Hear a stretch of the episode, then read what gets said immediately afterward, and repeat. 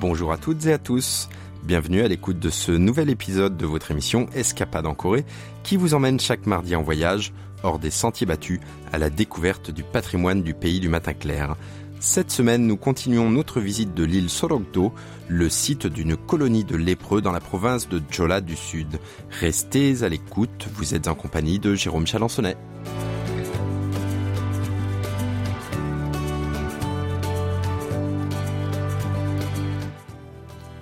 Plus d'un siècle a passé depuis que l'île Sorokdo est devenue une colonie de lépreux, mais au cours de cette longue période, l'île a connu une transformation étonnante.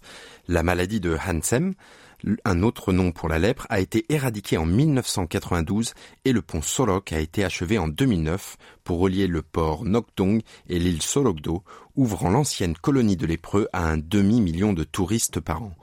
Aujourd'hui, Kim Ji-yeon, productrice à KBS World Radio, continue de nous faire découvrir la triste mais belle île de Sorokdo qui a choisi la voie de la guérison. La visite de Ji-yeon commence au pont Sorok. Le pont à quatre voies est constitué de tours qui ont la forme d'un V inversé représentant des mains jointes dans une prière.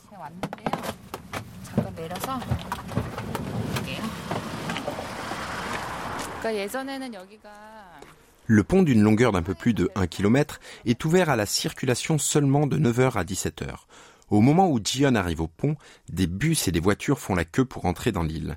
Le premier endroit qu'elle visite aujourd'hui est l'église catholique, qui se trouve à environ 10 minutes à pied du parking. Surnommée l'église de l'île du Petit Cerf, l'église catholique de l'île de Sorokdo sert aussi de presbytère au père Francisco Kim Myung-jun, qui travaille dur pour faire connaître Sorokdo comme l'île de la guérison.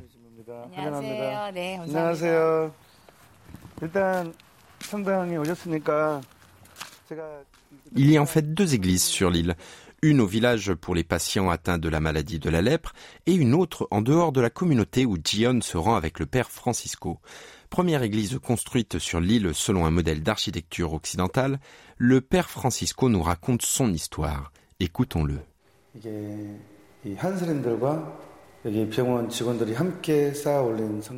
Cette église a été construite par les patients et le personnel hospitalier. La vie était dure sur l'île et aucun prêtre ne voulait venir ici. Un prêtre américain s'est alors reporté volontaire et les patients et les résidents lui étaient si reconnaissants qu'ils ont construit cette église en briques avec leurs propres mains. C'est le produit de leur sueur et de leurs larmes et symbolise ainsi leur gratitude envers le prêtre qui est venu volontairement dans un endroit où personne ne voulait aller.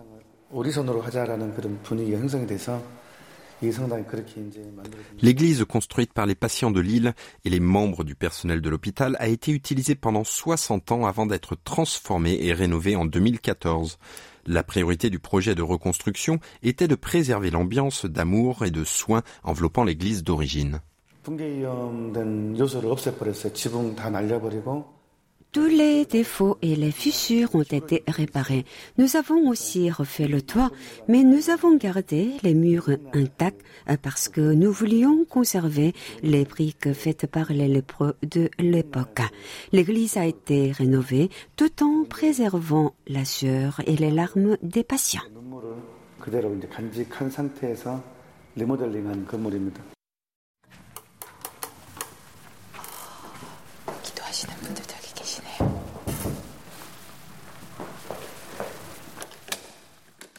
Le bruit des pas prudents résonne fortement dans l'église tranquille. Jion est impressionné par le vitrail en forme de demi-lune juste au-dessus de l'autel. La lumière du soleil multicolore coulant par la fenêtre semble ajouter à l'atmosphère spirituelle du lieu des sentiments d'un autre monde. On y aperçoit au-dessus de la mer bleue, en bas de la fenêtre, deux triangles verts avec une longue croix enveloppée dans un bandage. Le père Francisco nous explique le sens de cette représentation.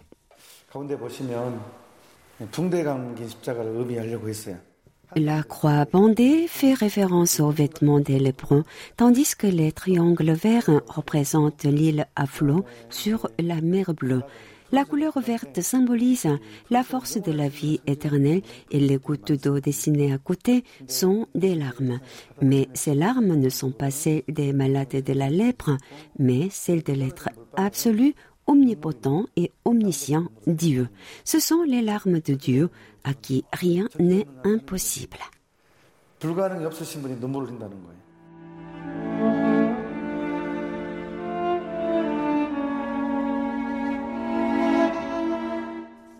Le vitrail montre que même Dieu ressent la douleur et le désespoir des malades de la lèpre. Les patients de l'île ont sans doute été en mesure de survivre à leur longue épreuve parce qu'ils savaient que Dieu partageait leur agonie et était avec eux tout le temps. Le père Francisco aimerait que les histoires des habitants de Sologdo se propagent au-delà de l'île, de sorte que des malades qui ont été blessés par les préjugés et la discrimination puissent eux aussi être guéris. La douleur peut vous aider à mûrir et à guérir. Les gens atteints de maladies et qui étaient tentés de tout abandonner sont venus à Sorokto et y ont retrouvé de l'espoir. Les gens sont intimidés par la beauté de la nature, mais ce sentiment d'étonnement ne dure qu'une semaine. Mais quand les gens sont inspirés par d'autres personnes, cela peut changer complètement leur vie. L'île de Sorokto peut vous toucher à la fois grâce à sa merveilleuse nature et ses habitants. Je pense que c'est le seul endroit en Corée du Sud où vous pouvez guérir spirituellement et physiquement. Selon le père Francisco, une petite blessure est guérie par une plus grande plaie. Voilà pourquoi il est profondément impliqué dans la promotion de l'île et milite pour son ouverture à un monde plus large. En conséquence de quoi, le nombre des touristes augmente de 30% chaque année. Gion et le père Francisco empruntent maintenant un sentier spécial.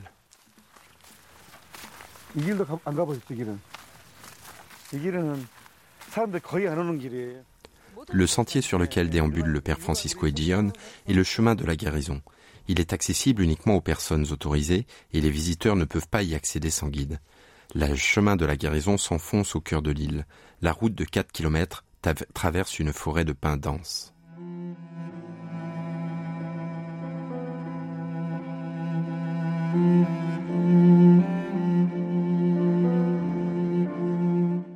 Même ce chemin pittoresque qui date de 1938 a une triste origine.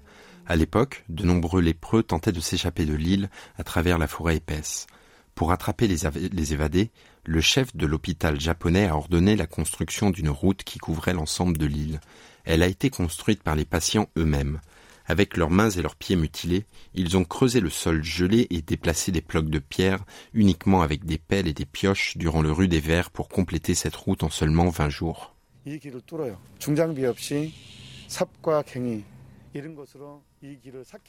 Ils ont construit cette route de 4 km en 20 jours seulement, en plein mois de janvier, et ce, sans machinerie lourde. De nombreux patients ont gelé et ont perdu leurs doigts et leurs orteils. Cette route a été construite avec les larmes de sang et depuis des lépreux.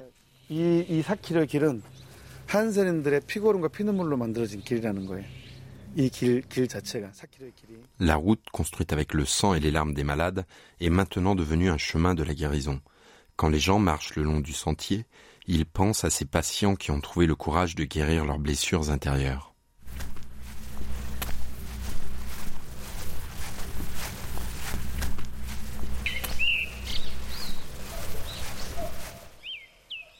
Étant donné que le chemin de la guérison est situé dans la partie la plus intérieure de l'île, le seul bruit que Gion et le père Francisco entendent est le chant occasionnel des gazouillis des oiseaux, le bruit de leurs pas et le bruissement des feuilles bercées par le vent.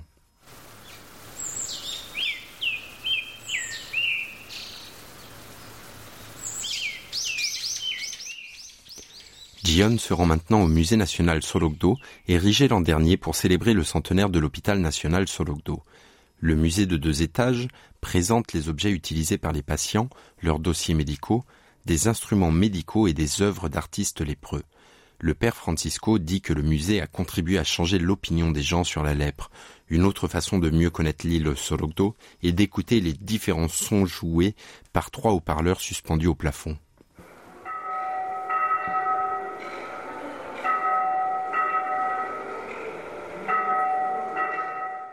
Le premier son est celui des cloches de l'église en train de sonner. Ce son est diffusé afin d'illustrer le fait que plus de 90% des patients atteints de la lèpre sont de dévots croyants.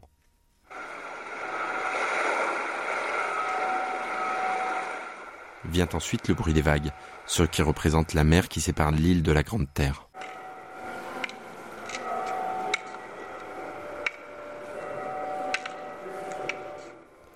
Cette dernière sonorité, symbolisant l'île, est un bruit de tapotement. Jion se demande ce qui fait de ce son quelque chose de particulier. D'après les explications du guide du musée, Cho myong il s'agit du bruit produit par un bâton de marche utilisé par les patients aveuglés par la maladie.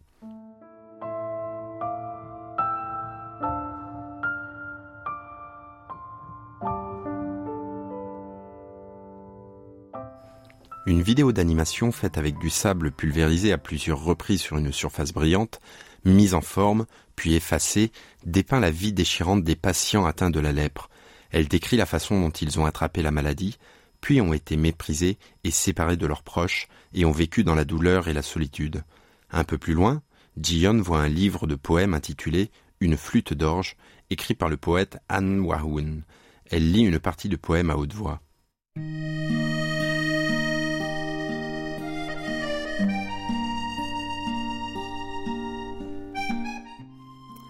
Alors que je joue de la flûte d'orge, je me languis des collines de printemps dans ma ville natale. Alors que je joue de la flûte d'orge, je me languis des montagnes verdoyantes et fleuries et de mon enfance.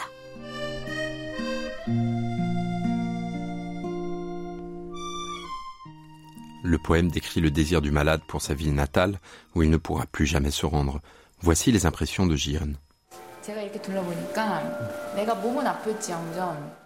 Il a l'air d'avoir fait de grands efforts pour comprendre l'intégrité humaine malgré sa maladie. J'ai appris beaucoup de choses en visitant ce musée. Avez-vous entendu parler du terme de tourisme sombre? Il se réfère aux visites touristiques dans des sites où des atrocités ont été commises par l'humanité dans le passé le camp de concentration d'Auschwitz en Pologne ou le camp des Killing Fields au Cambodge sont des destinations bien connues de ce type paradoxal de tourisme. Le but d'aller sur ces sites horrifiants est de nous rappeler les dangers de la haine et d'éviter que de tels outrages ne se reproduisent. Parfois, notre passé humiliant peut nous, enseigner de grandes leçons. À cet égard, la visite de l'île Solokdo peut nous apprendre à respecter tous les êtres humains, quelles que soient leurs conditions physiques.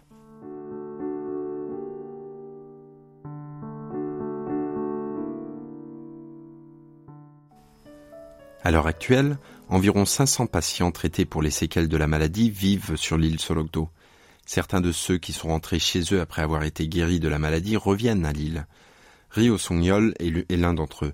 Le vieux monsieur souffre encore des années douloureuses passées sur l'île, mais il y travaille maintenant comme guide touristique. Écoutons-le. C'est un bon endroit pour vivre. Il a longtemps été appelé l'île maudite, mais c'est maintenant l'île bénie. Dans le passé, c'est un lieu de travail forcé, mais cela a été transformé en un sentier de promenade pédestre. Cela a tellement changé.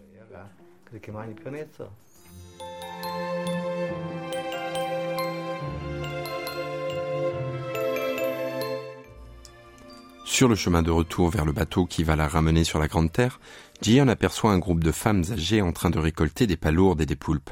Cette vision est si paisible que la tristesse qui restait après la visite de l'île s'est envolée. L'île n'est plus un endroit maudit à éviter, mais un lieu de guérison pour les êtres humains. La semaine prochaine, nous vous emmenons dans un quartier d'Oljilo à Séoul, en quête des traces du passé contemporain de la Corée.